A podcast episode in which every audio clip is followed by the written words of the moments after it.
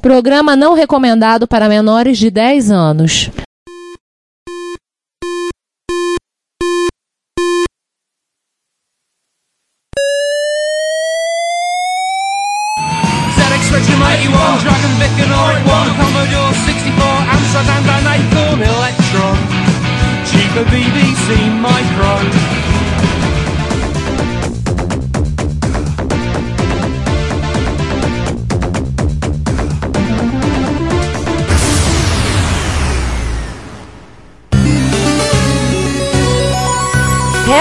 Retrocomputaria, porque velho é o seu PC.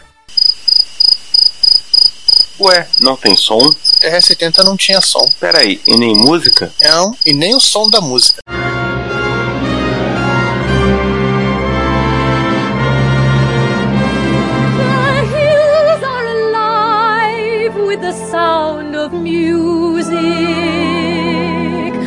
Parou, parou, parou, parou. Vamos começar logo o episódio porque já tá longo e velho é o seu PC. Tá bom, então vamos lá. Bom dia, boa tarde, boa noite. Sejam bem-vindos ao episódio 89 do Retrocomputaria. Estamos aqui nessa mesa aqui, é quase um banco de praça, né?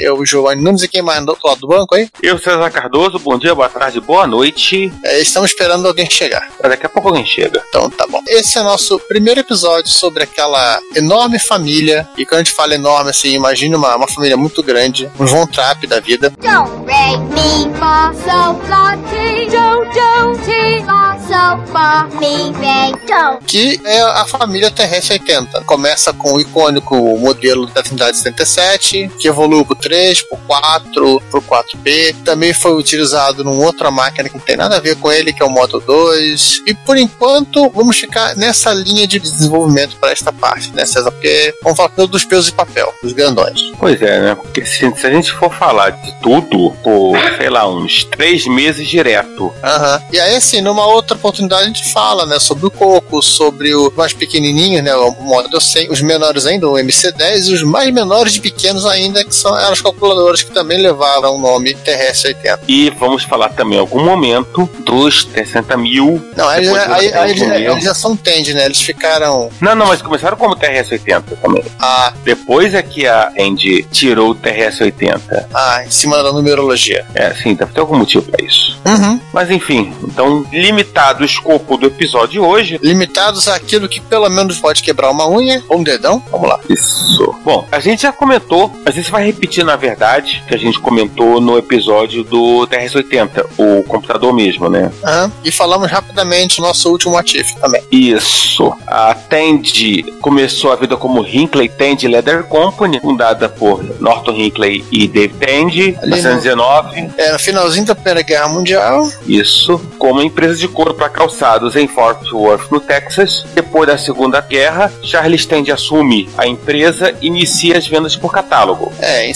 50 a sociedade com o Hinckley ela é desfeita, ela acaba virando uma empresa, acaba se separando, né? Cada um pro seu lado. Surge até a Tend Leather Company, só sob o controle da família Tend, e em 55 ela é vendida para American Hide and Leather Company e passa a se chamar General American Industries. Em 59, Charles Tandy volta como presidente do conselho, também diretor executivo e, tipo, a caneta poderosa das galáxias na General American Industries, pega a General American Industries, muda o nome para Tandy Corporation e devolve pro Texas.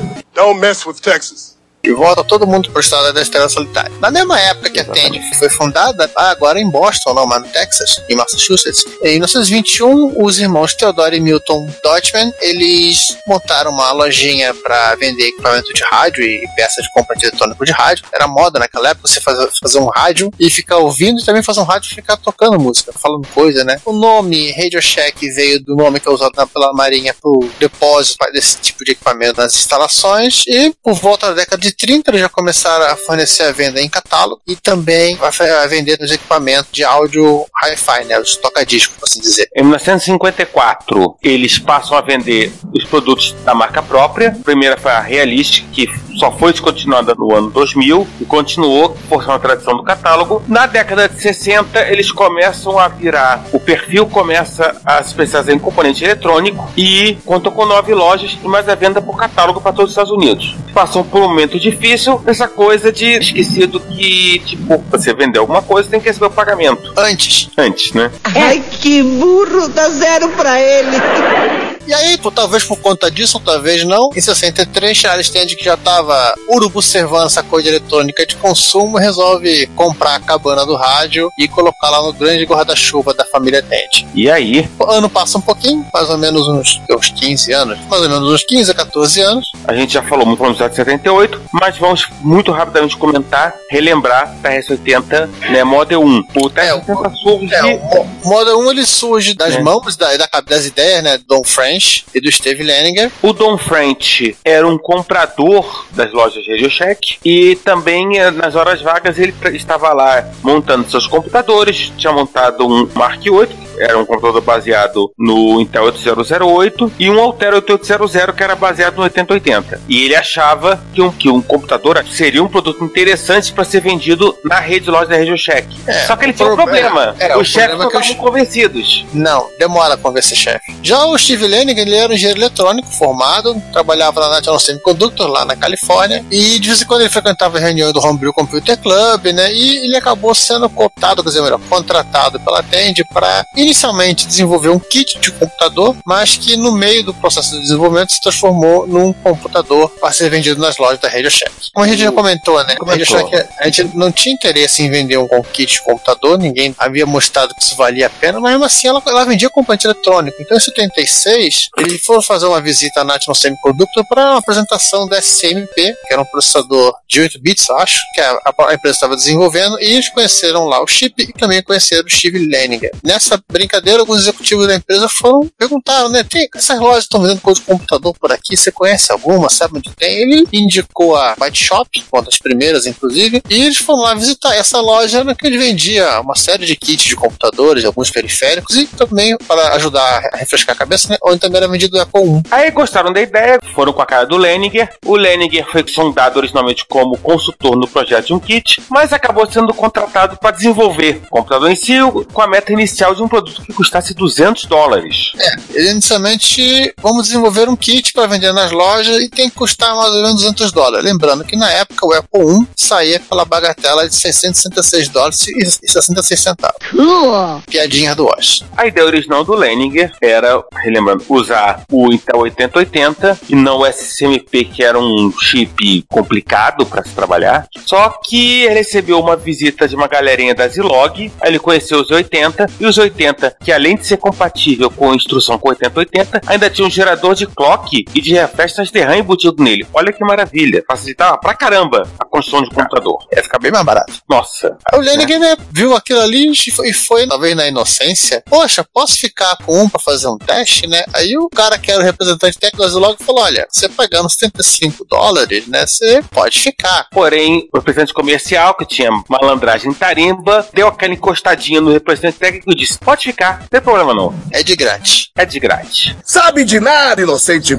É, 75 dólares eh, multiplicado por 30 mil lojas que, é eles tinham, né? No meio do desenvolvimento, o projeto foi quase cancelado em virtude de um pacote contendo kit relógio enviado por um cliente, alegando que, após seguir a instrução de montagem, o kit não só não funcionou, como queimou os fusíveis da casa dele.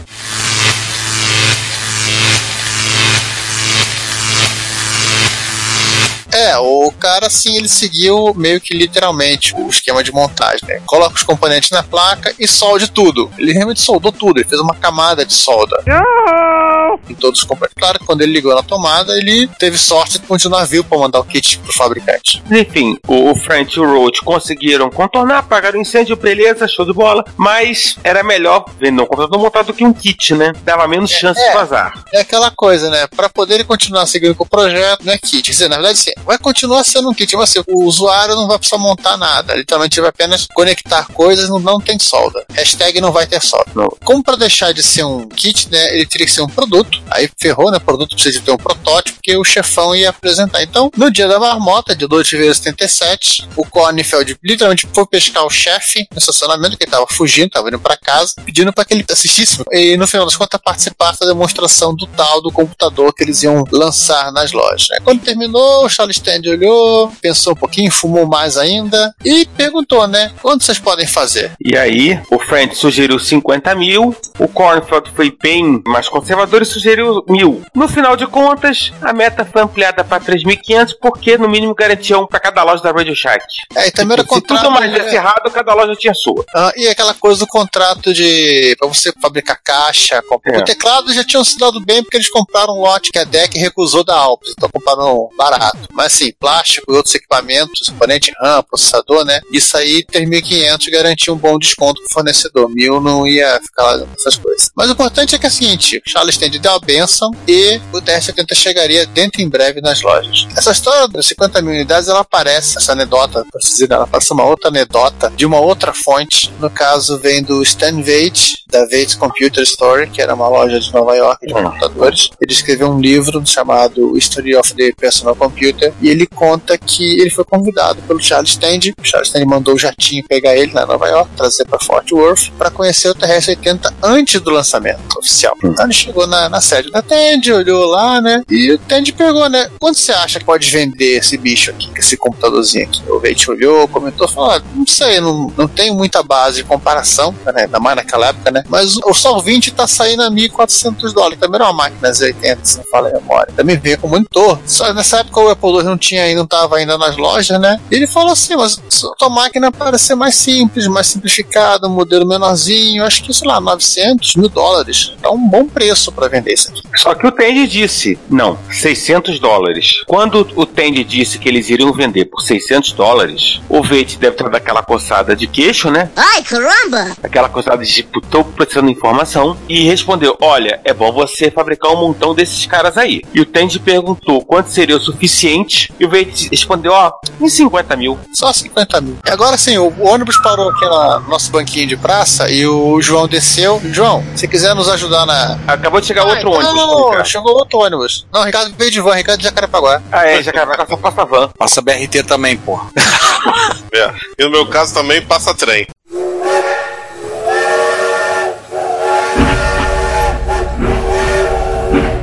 Enfim, o que importa é que o João veio de ônibus e o Ricardo veio de van. Porque o BRT já, já deve ter fechado essa hora.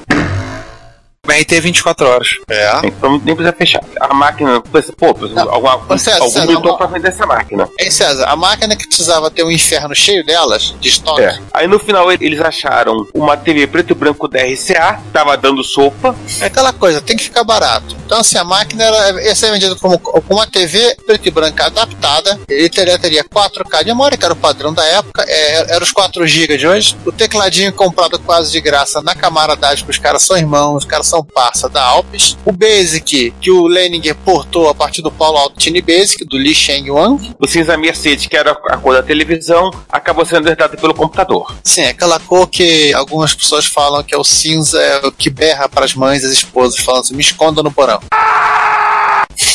No final, custo de desenvolvimento 150 mil dólares. Pra fazer um computador. Que tinha o quê? Vamos lá. O que é que tinha, Ricardo, nesse computador? Aliás, ô Ricardo, agora que Oi. o BRT estacionou, Parou ali, né? Que não, Parou deu ali, calote, abriu a porta, pulou. Não, deu calote na estação, né? O que que vinha nessa criança, então? C80 a 1,774 MHz, 4 KB de RAM, modo texto de 32 ou 64 colunas por 16 linhas e um modo gráfico de 128 colunas por 48 linhas, sem cores e sem som. Cri, cri, cri. não, peraí. Tem- aí tem a história, né? O, o anúncio do lançamento dele foi feito num evento no Warwick Hotel, no dia 3 de agosto de 1977. e ele Sexta-feira foi- que vem, vai fazer 41 anos. Isso mesmo, que é o preço de 399 dólares, o que seria hoje em dia, com a inflação, sim, crianças, tem inflação nos Estados Unidos também, seria o equivalente a 1.597 dólares. Ou se você quisesse carregar junto o monitor para TV de 12 polegadas, cinza Mercedes, o gravador cassete, 599 dólares. Ou em doletas hoje em dia, 2.367 dólares. Observando, até 3 de outubro de 77, o produto mais caro vendido na Radio Shack era um som estéreo que saía por 500 dólares. Ou seja, o TRS-80 Model 1 completo era a coisa mais cara sendo vendida pela Penge naquele momento. Mesmo assim, era talvez a a máquina das mais baratas do mercado, né? Era a mais barata do mercado. Era a mais barata de todas, né? E assim, o executivo da Tend, eles consideraram que Nova York seria um lugar bem mais que adequado para anunciar a entrada da empresa no mercado dos computadores, né? Do que fazer isso em Fort Worth, que é lá no Texas. Né? E de brinde é aquela coisa, né? Chamar a atenção dos investidores de Wall Street e todo o resto. Para, olha, tem uma empresa aqui que vale a pena investir. Sim, sim. Só que eles tinham um probleminha no caminho. O que, que era o probleminha, João? O probleminha no caminho era só uma coisa boba. A explosão de duas bombas, uma atentada em Força Armadas de Liberação Nacional porto-riquenha, que deixou um morto e oito feridos. Apenas isso. Fora o caos na cidade, né? Tiveram que evacuar. É difícil, né? Porque ainda tinha o 830 para evacuar, então imagina aquele monte de gente descendo no meio da rua, aquele monte de trânsito parado. E óbvio que no dia seguinte, os jornais só falavam disso, não falavam nem nada de TRS-80. Motivo o óbvio, né? Quem? Radio Shack? Hã? Que? Como? Com pessoas morrendo e tal, e caos. E... Aliás, o, eu acho que um, um dos caras desse grupo ainda tá preso nos Estados Unidos, só tem um preso até agora. Desse Outra- incidente. É, ou tá preso ou ele foi libertado agora em 2017. Nossa. A coisa foi bem recente. Só puxou 40 anos de cana. Pois Só. é. Então, Mas- isso aí foi realmente uma repercussão que a Tandy não esperava, né? É, mas conta a história que saiu, acho que dois dias depois, quando as redações dos jornais ficaram mais calmas. Alguns dias depois, né, o TRC foi, ele foi para uma outra feira, um eventozinho mais simples, lá em Boston. Segundo o próprio French comenta, um monte de gente se amontoando em cima do, do stand da Radio Shack, em cima dele também, né, porque ele tava lá no meio, para ver o TRC-80. Aí não foi um atentado terrorista, foi um ataque do Godzilla.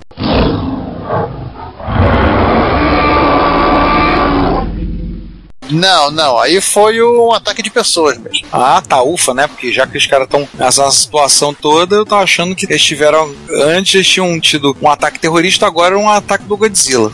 Pra atrapalhar o lançamento. Não, não, Boston, Massachusetts seria os ingleses atacando. Os ingleses estão chegando, os ingleses estão chegando, que nem aquele desenho animado, né? Sim. É, mas o French tirou um dia de folga. Você lembra? Quando viajou pro Japão e quando voltou, a secretária estava absolutamente enterrada em 15 mil ligações de pessoas querendo comprar um PS80, mais seis sacos de cartas de pessoas, sim, só mandavam cartas naquela época, perguntando sobre o computador, e uma lista de espera com 250 mil pessoas que já tinham depositado 100 dólares. Para poder entrar na lista. Shut up and take my money. Ainda tem uma coisa que não está contabilizada aqui, que é o seguinte: os gerentes das lojas estavam em pânico, sem saber explicar o que é esse tal TRS-80. Eles não deviam saber o que estava acontecendo. Coisa linda, hein? Mas era o seguinte: a empresa ela fez poucas unidades, era só para demonstração. Ela tinha uma linha de montagem de sete funcionários. Depois eles deram uma esticadinha para somar 375 pessoas. Mas só quando eles conseguiram fazer 3.500 unidades, ou seja, uma unidade para cada loja, que era até o planejamento original, eles começaram realmente a aceitar os pedidos de compra. Eles estavam afogados debaixo de tanta mensagem, tanta.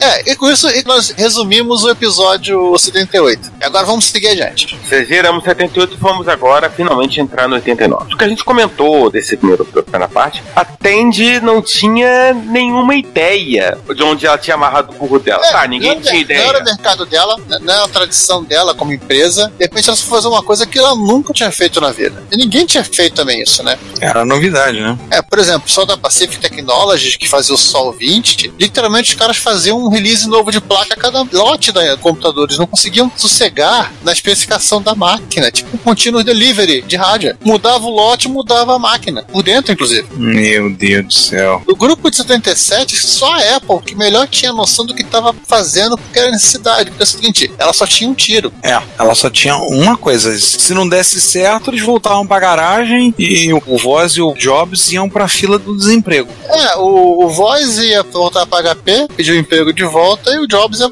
pedir voltar para Atari, pediu emprego dele de volta. Na melhor é. das hipóteses. Se o Jobs não fosse vender miçanga na praia. Ainda tinha essa alternativa pra ele.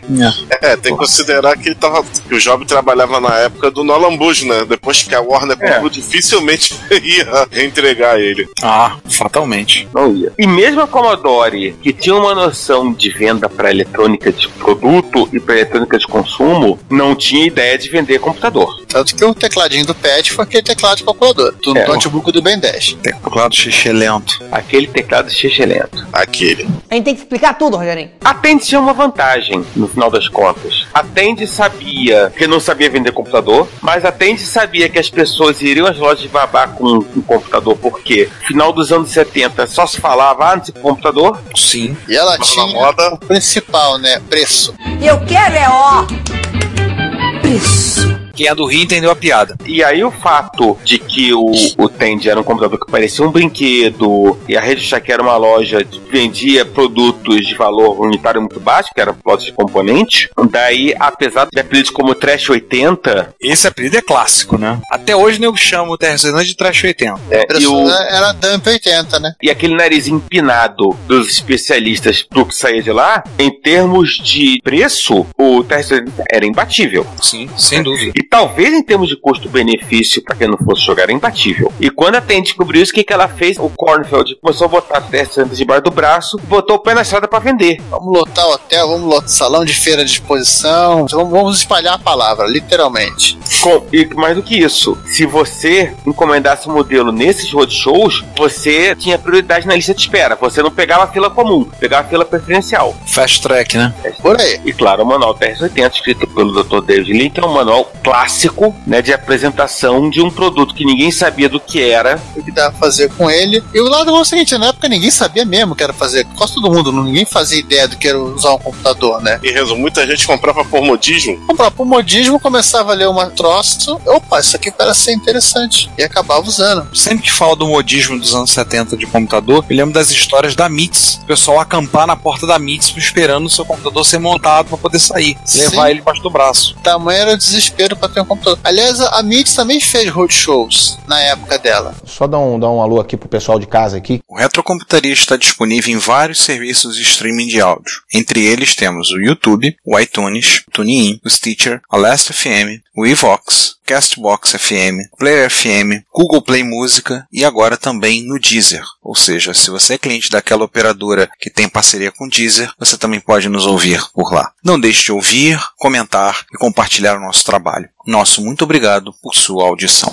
Simone, solta o quadro aí. Mas agora vamos voltar pra Boston? Vamos voltar pra aquele evento lá de Boston? Vamos, vamos, vamos. Aquele mesmo evento lá do pessoal se amontoando em cima do, do French, subindo em cima dele pra ver o TRS-80. Tinha um casal lá, o, o Dick e a Jill Miller, que foram lá pra conhecer o computador. Eles tinham uma demanda, né? O Dick, ele era chefe de uma organização voluntária, que chamaríamos hoje de ONG, e ele tava assim, tentando arrumar uma- um recurso governamental pra comprar um computador pra essa instituição, pra automatizar algumas tarefas, esse tipo de coisa, né? Ele tinha feito já uma cotação assim, tipo de 5.600 dólares, mas estava difícil, estava complicado ele conseguir, nesse valor da cotação, ele achar alguma coisa. Então ele esbarrou no stand da Radio Shack. Pronto. E cara, ele viu o troço, ele falou assim: Isso não, não era kit, é uma empresa de verdade. é Uma coisa assim, ele já tinha ouvido falar do Apple II, estava para ser lançado, mas ele tinha um pé muito atrás, que era assim: é uma empresa de garagem. Que negócio? Ele tá lidando com uma situação que é uma muito específica. O dinheiro que vinha de uma coisa do governo. Também qualquer coisa, ga- jogar o dinheiro ali, que não era uma quantidade muito grande que eles tinham à mão, jogar ali era, era botar num, num duvidoso, né? É, poderia depois disso dar rolo pra ele. Mal ou bem, a Radio Shack era uma empresa estabelecida, uma empresa grande, com uma certa estrutura, uma cadeia de venda, tende por trás da Radio Shack. Então, assim, ele, ele deve ter olhado essa porra. Aí tem. Sim, aí é. dá samba, né? É, e sendo de Boston, sendo da mesma cidade, eles, duas, tanto eles quanto a empresa, eles sabem, no, no mínimo, que a empresa su- surgiu na década de 20 ainda. Então, assim, ela tava já com se- 60 anos de, de mercado. Na época, na de 50 É, pra 40. 60 anos. É, então, tinha aquela imagem, é um filme- uma, uma empresa sólida. Nas palavras dele, né, custa metade do preço de qualquer coisa que eu já tinha visto. É, pra quem tava cotando 5.600, chegou uma máquina com, com monitor e gravador por 600. A única coisa que ele ficou chateado, assim, tá faltando um drive de disquete. Mas a, a Radio Shack tava prometendo que eles seriam lançados em breve. Então ele comprou um, quer dizer, ele comprou dois. Ah, ele comprou dois micos. É, É, né? Tinha grana, né? Sobrou algum. Ele acabou comprando dois. Acabou não utilizando na organização, porque a entidade governamental, que não, felizmente eu não fiquei sabendo qual é, não acreditou que ele só tinha pagado aquilo pro computador. Poxa. Assim, por que ele comprou dois, né? Ele somente ele, ele queria um modelo com 16K. Aí esse tinha fila de espera. E se a máquina nunca chegava, nunca chegava, o gerente da Radio Shack falou: Cara, não tá chegando com esse período de com 16, elas, demoram, elas, tão elas têm uma fila um pouco maior. Mas assim, o de 4K tá aqui, né? Pronto, entrega. Ele foi comprar um. No dia seguinte ligaram pra ele: Ah, tá pronta a máquina. O curioso é que assim, tanto o Dick quanto a Dilmeida começaram a fazer demonstração da máquina, né? E chegou ao ponto de começarem a, ganhar um dinheirinho em cima. Eles começaram a alugar o computador para quem quisesse conhecer um pouco antes de decidir comprar o PlayStation 2. Ou seja, eles acabaram de fazendo o papel de fazendo test drive, né?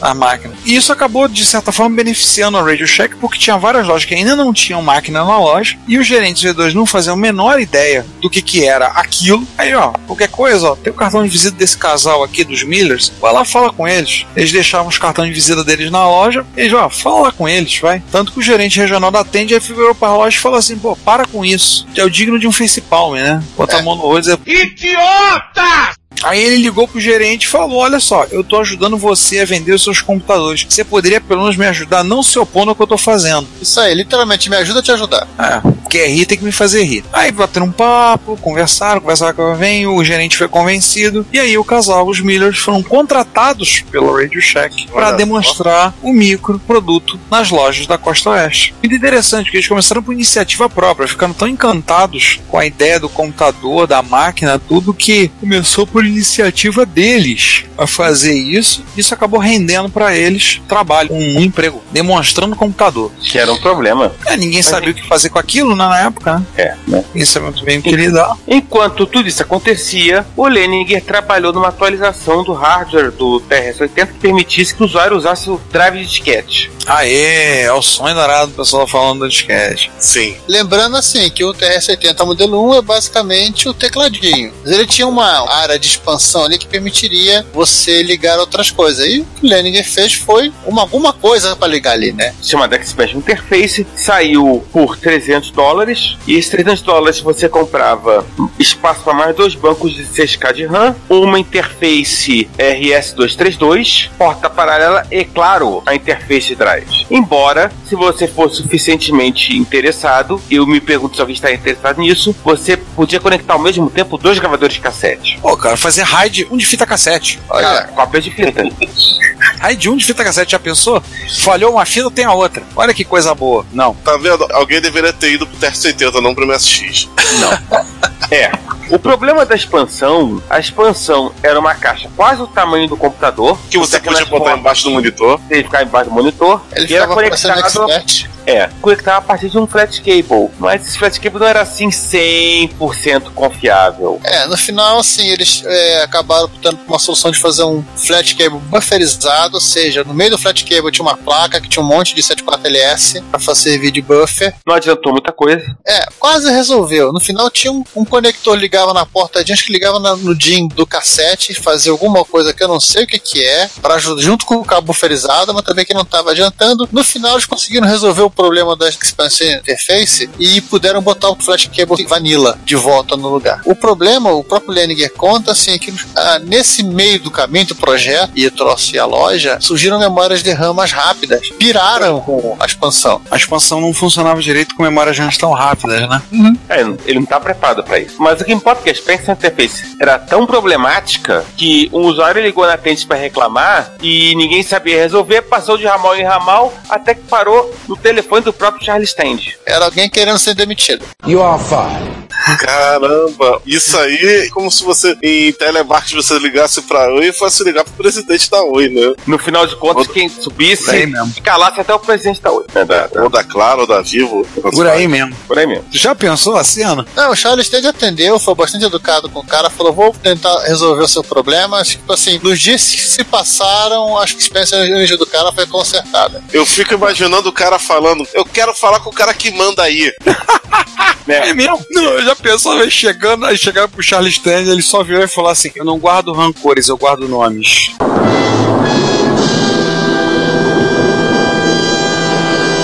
Resolva um problema dele. Eu aposto que esse usuário era do próprio Texas. Don't mess with Texas, isso é importante. Don't mess with Texas. Eu vou aí se vocês continuarem não me atendendo. Eu tô aqui perto. Eu tô na rua. Eu vou ir com a garrucha, pô. Com as campeãs. Enquanto isso, a Tend vendia cinco configurações possíveis pro TR-80 isso em outubro de 78. Um ano depois. Não, um ano depois? Não, é, um ano depois. Um ano depois. 78, fermentando, né? O modelo mais básico, ainda saindo 599. O modelo com 4K de RAM, computador, monitor e gravador. Com mais 300 dólares, você aumentava a memória para 16K. Aí com 1.198 dólares você tinha o módulo The Educator, que ele vinha com 4K e uma impressora. Era o kit Educator e uma tal de Screen Printer. Que diabo essa Screen Printer? Eu não sei de onde partiu essa ideia. Literalmente era uma impressora térmica que ela lia a memória de vídeo da máquina e imprimia. Literalmente imprimia a tela. Era um fazedor de screenshot. É, você fazia uma captura de tela e ele mandava papel. Sim. Ou seja, era um print screen antes de existir a tecla print screen. É, essa ideia que no mínimo assim era pra você ler escola, pra fa- mostrar alguma coisa pras crianças, né? Não vejo função prática pra isso. É,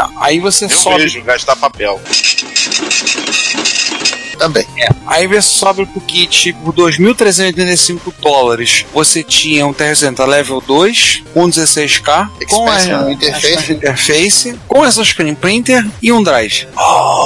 Oh, mas não acabou. Tem também o level 2, com a versão topo de linha, né? Por 3.474 dólares, que é um level 2 também. Um incríveis 32K. Lembramos, estamos em 78. Com uma Expansion Interface, uma impressora de verdade, dois drives você leva com esse pacote. Era literalmente um, um TR-70 ostentação. Exatamente. Custava quase o preço do Mercedes, né? Já era cinza Mercedes. É, Já era cinza, era quase o Mercedes. É, a lógica é muito simples de entender no final das contas. Se você quisesse modelos de baixo custo, você comprava o modelo mais básico que tinha o Basic Level 1, vamos lembrar, era o porte do Tiny Basic, e você usava gravador cassete para ler e para gravar os programas. E carregava uns joguinhos lá, que já, já tinha joguinho nessa época. Se você quisesse colocar mais memória ou uma porta paralela, você comprava a Expression Interface e estava tudo bem. Agora, se você quisesse usar, usar o drive de disquete, aí você tinha que substituir o Basic. Passar pro level 2, né? E O pelo que eu tô vendo, o level mínimo, 2 sabia o que era drive. pelo visto, o mínimo pra você rodar o drive era 16K, né? Memória nunca é demais. Ah, E provavelmente acho que era, de repente você vai estar falando do próprio Microsoft Basic. É, o Microsoft Basic, assim, sendo um produto da Microsoft, É, enfim, é o sempre le- pedindo memória. le- lembrando, o level 2, ao contrário do level 1, level 2 era Microsoft Basic. Foi licenciado direitinho, a Microsoft recebeu 50 mil, ficou todo mundo mais ou menos feliz. Ó, E, então, te dou 50 mil e vai embora.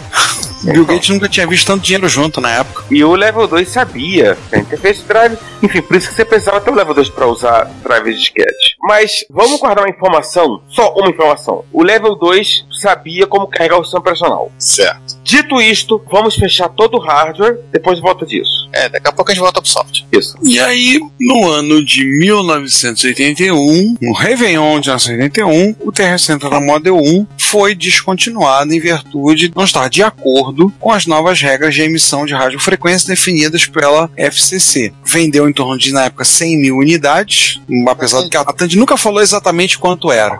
Até com o coco, o coco mais ainda. Quem sabe exatamente quantos cocos foram vendidos, mas as estimativas que o pessoal diz é que foi uma quantidade absurda. Inclusive é o seguinte, o que tinha em loja foi recolhido do Model 1. É, porque não podia vender mesmo. Uhum. É, mudou a legislação e ó, a partir de agora chega, não dá. Vamos fazer um calço lá em Alamo Gordo para uns cartuchos que daqui a alguns anos vão ser enterrados.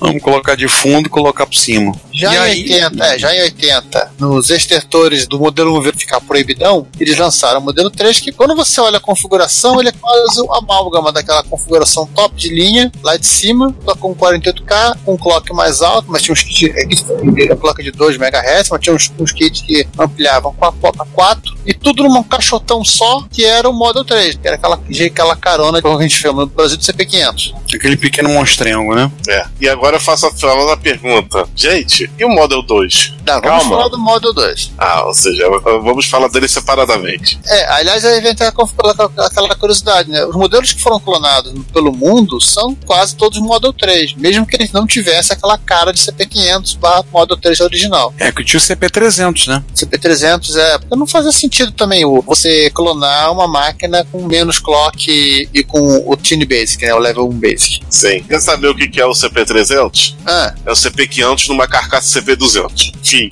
é o CP500 sem drive. Ah, CP500 menos CP200 igual a CP300. Olha, matemática, tá vendo? 500 menos 200 igual a 300. Pronto, resolvido o problema. Sem, sem, sem aquela carcaça. Não vou dizer sem drives, porque teve o CP500 sem drive. Não, mas tinha uma unidade de drive. Não, até o próprio Model 3 teve sem drive. Sim. Mas voltando aí, o 83 a Tandy lançou o Model 4, dessa vez tiraram os números romanos, onde eles já vendiam com 4 MHz clock, o suporte a CPM, ou seja, esse cara passa, conseguia rodar CPM diferente dos demais, modos de vídeo 80 por 24 até 128K de RAM, e o gabinete já não era mais cinza Mercedes, era bege, bege fusquinha.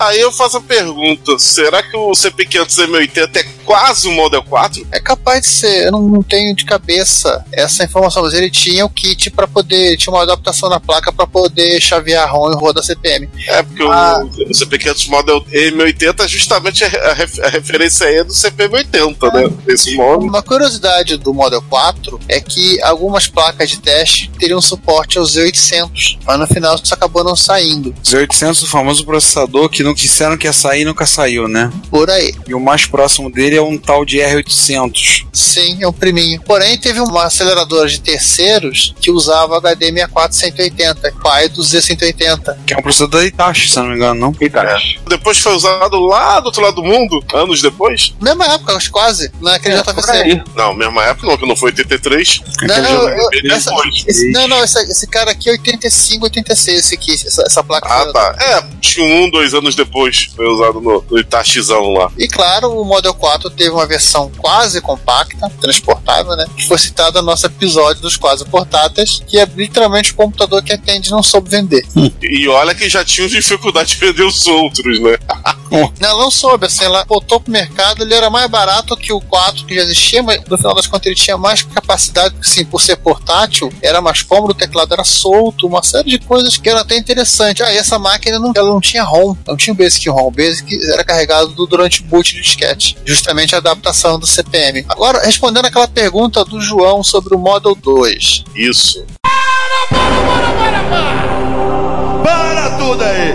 Se você quiser enviar um comentário, crítico, construtivo, elogio ou contribuir com as erratas desse episódio, não hesite. Faça! Nosso Twitter é arroba retrocomputaria, nosso e-mail é retrocomputaria.gmail.com e nossa fanpage é facebook.com barra retrocomputaria. Ou deixe seu comentário no post desse episódio em www.retrocomputaria.com.br. Como sempre dizemos, seu comentário é nosso salário. Muito obrigado e até o próximo podcast. Acabou a paz. É, a gente tem que dar uma retornada, né? Deve voltar Isso, alguns anos passados. Pega o DeLorean e vamos voltar. Em 78, a Tandy ficou empolgada com esse negócio. Vamos tentar apontar para esse mercado corporativo? Vamos ver o que rola. E aí eles fizeram uma máquina que eu nunca tive ouvido falar, que é o Tandy 10. E o que, que vem no Tandy 10? Na verdade, o Tandy 10 Era um rebrand. é, não era o Tandy 10, era o ADDS System 50 que eles pegavam e colavam uma etiqueta em cima e diziam, ah, da Tandy, tá? E era baratinho. Ah, sim. Nossa senhora! E a Ah, tá. gente achando que o Lais era caro. Tá, Ah, o Lais era caro. O Laz era caro, mas era o único que era caro, né? 9.995 dólares. Em época. 78! Nossa, Os caras Que que- compravam uma casa com esse computador. era um absurdo. O que que vinha nele? O processador era um i8080, 48K de RAM, drives de disquete, o sistema operacional o ADOS e uma capacidade de se integrar na sua própria mesa. Ele tinha uma mesa com outros drives. Era uma coisa simplesmente assustadora. Era aquele tipo computador da década de 70, que era uma mesa. Obviamente que isso aí não era pra casa. Não. Aliás, a a DDS, essa empresa, ela veio se tornar parte da NCR no, come- na década de 1980. Porém, assim, inspirado nesse, abre aspas, teste corporativo, em 79 eles lançaram o TR-70 Model 2. Esse aí já foi pensando nas pequenas empresas, então o custo era um pouco menor. Bem menor. O Teste 80 Model 2 né, ba- máquina baseada também no Zilogos 80, só que rodando a 4 MHz, mais do que o dobro do Model 1. Também tinha modo TX80 por 25 colunas, agora tem duas portas seriais, uma porta paralela, unidade de drive de 8 polegadas interno, nossa, podendo ligar mais três. É, na mesa. Haja mesa. Não, a Teclado mesa vinha com o drive, não se preocupa com isso não. 32K de RAM, teclado destacável e sem porta de cassete ao custo de 3.450 dólares e 79. Só uma coisa, ele não tinha cassete? Não, tinha cassete. Então era compatível. É, não ele era cassete só. Então ele era só um compatível. Não, ele era incompatível. É E detalhe, isso da configuração básica, que eu acredito que não tá aqui falando, da configuração de 64K, o preço pulava para 3.899 dólares. É, mas assim, ó, 32K, preços atualizados 11.633 dólares e 64K 13.147 dólares. Ui. Como eu disse, para comprar uma casa. Era uma máquina para literalmente o mercado de Sorro, apesar do nome de Sorro não existir nessa época. Tecnicamente, assim, ele tinha os mesmos recursos do Tend 10. Bem feito com o apressadinho comprou um Tend 10. E custava um pouco menos. Um pouco. E assim, ele era todo baseado nos 80, assim, era full set dos 80. Tinha o processador, tinha a PIO para controle de porta paralela, a CIO para controle de porta serial, os 80 DMA para controle de DMA e os 80 CTC, que é o timer. Achar informação sobre o Model 2 é difícil. A gente encontra muita coisa sobre o Model 1, encontra muita coisa sobre o Model 3, umas coisas do Model 4, mas o Model 2 é uma mosca da cabeça branca, né? Por esses precinhos aí, provavelmente vendeu muito pouco.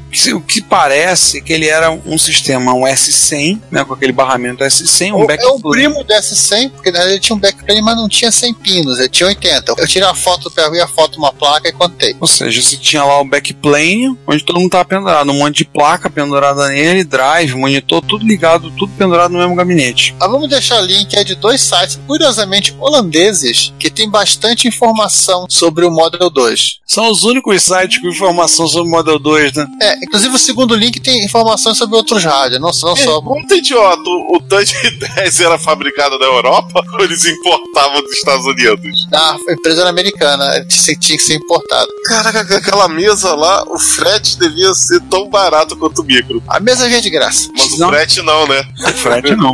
Agora eu tô vendo uma foto do Model 2 aberto, realmente, ele é do backplane. É, Placas penduradas. o drive e o tubo de imagem eu botava as placas. É, o lance é assim. Ele, ele rodava originalmente o TRS-2, Olha aí. não tem IF, mas já vamos falar desse cara, mas também rodava CPM. Ainda Rodava- bem, né? Porque uma máquina profissional e CPM nessa época eram sinônimos, né? Sim, e ele podia rodar alguns programas em Basic do Model 1. Você podia fazer um tipo carregar, claro, de drive, né? Mas sim, mas ele era totalmente incompatível com o Model 1. Não dá pra pegar o Dancing Demon pra rodar no teu Model 2. Mas ele Se você visualmente. quiser portar, um problema é seu. Boa sorte. É, mas ele visualmente ele parecia um pouco com o Model 3, só com teclado destacável. Quando você olha um e o outro, você vê que eles beberam do mesmo designer. Ou então o Model 3 é o Model 2 com teclado não destacável. Melhor ser assim, né? Talvez lá o design deles era italiano também. Ou quase isso. Era polonês. Italiano do norte, assim, quase fronteira ali com San Marino. Pensei que fosse um italiano quase ali fronteira com o Paraguai, mas tudo bem. Deixa pra lá.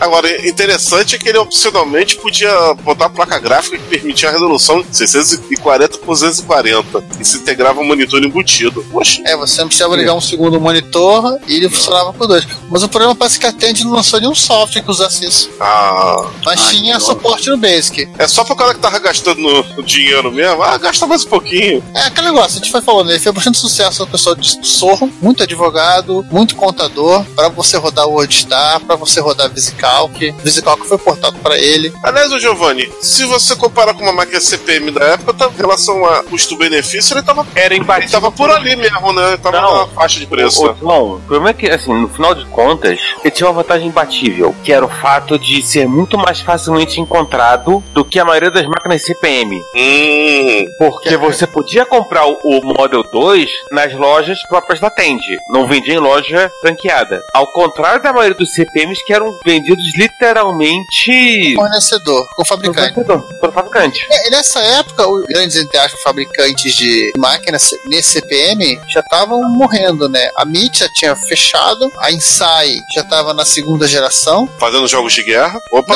Não, é, não, não, a- a Insai faliu e os, os dois funcionários compraram o espólio da Insai, inclusive a marca. Inclusive, o segundo, o, o micro que foi usado nos jogos de guerra veio da segunda Insai. Hum, A Insai, ela, assim, ela chegou um momento que ela tava tão louca, os caras estavam tão surtados lá, negócio de vender, vender, temos que vender. A prioridade é vender novas unidades. E teve um cara que recebeu um, um ensaio com uma chave de fenda dentro. Um? É, o cara fechou o computador com a chave de fenda dentro. Meu Deus do céu. ia ser muito interessante se tivesse encostando nos circuitos na hora que ele ligasse. Ela veio de brinde. Ele ia comemorar 4 de julho antes de 4 de julho.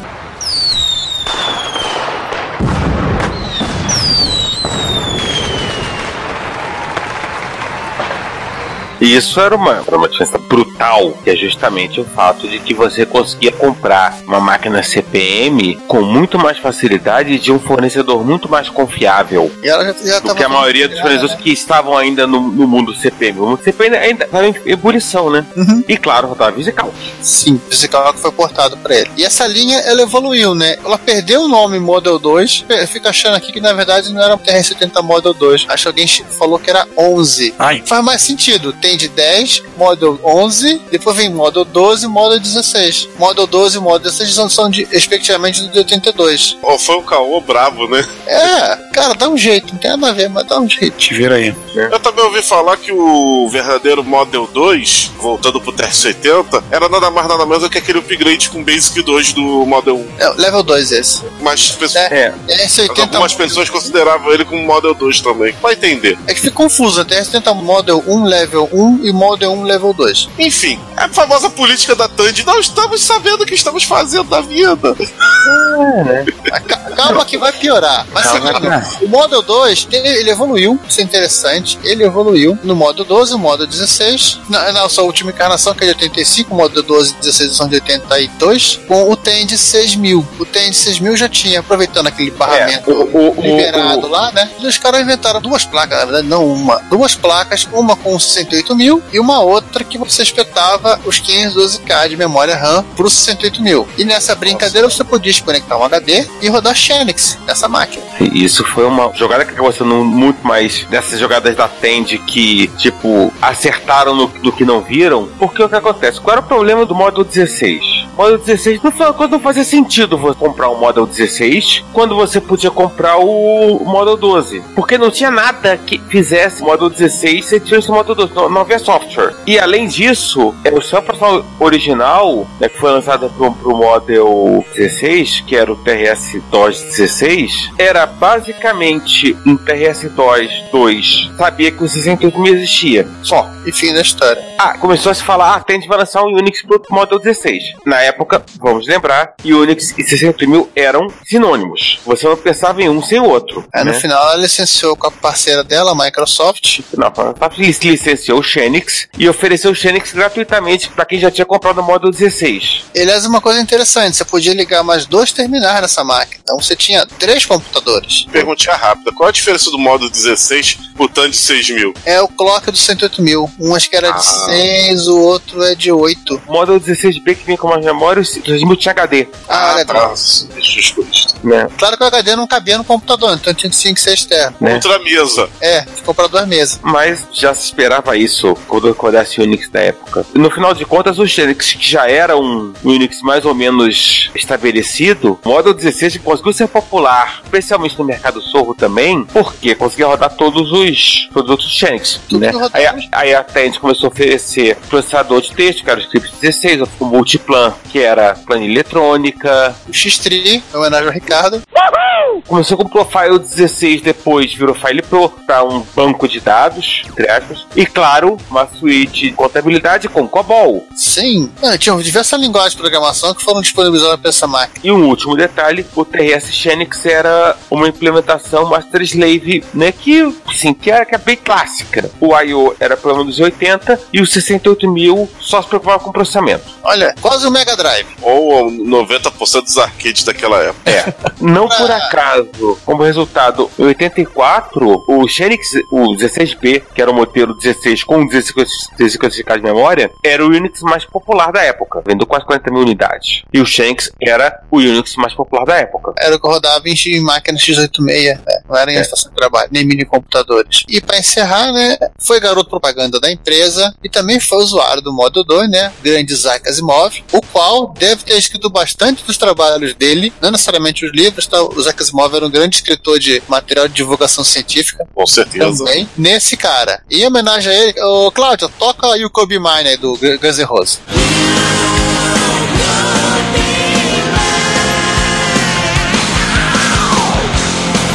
E outro detalhe é que eu me lembro que o Asimov fazia muitas propagandas do coco. Também. Aliás, um- uma das frases deles antes da internet existir é, é que a internet era serious business antes, antes da internet existir. Internet Serious Business. É. Que é um lema que as pessoas têm que carregar no coração. Aliás, na- é- nessa foto é do lado de um Model 2, se não estou enganado. Ah, é, tem foto dele do, do Serious Business é do Model 2. Agora vamos falar de guerra? Vamos. Opa, voltamos ao fronte de batalha. É, voltamos a Tende não sabendo direito fazer as coisas, ou algo parecido. Aqui é o Oscar Júlio Burdi na Retrocomputaria.